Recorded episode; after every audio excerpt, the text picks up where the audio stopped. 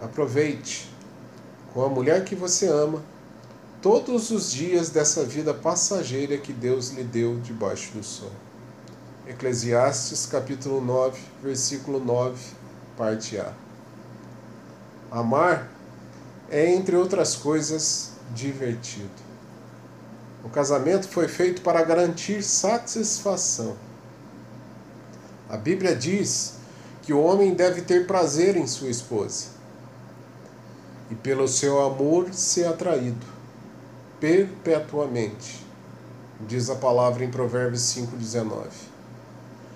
Também diz que o marido precisa buscar como agradar a mulher e a mulher como agradar ao marido. 1 Coríntios 7, 33 e 34.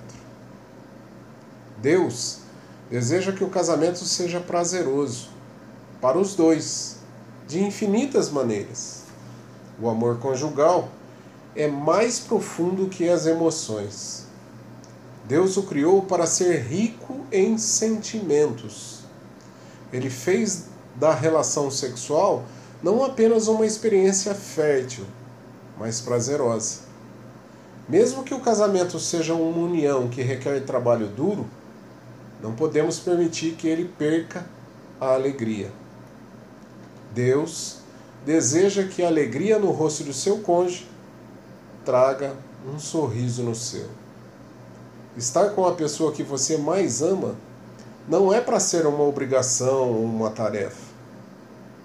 Então alegre-se no Deus que começou e continua trabalhando em você. Vocês não nasceram para brigar, mas para se alegrarem juntos.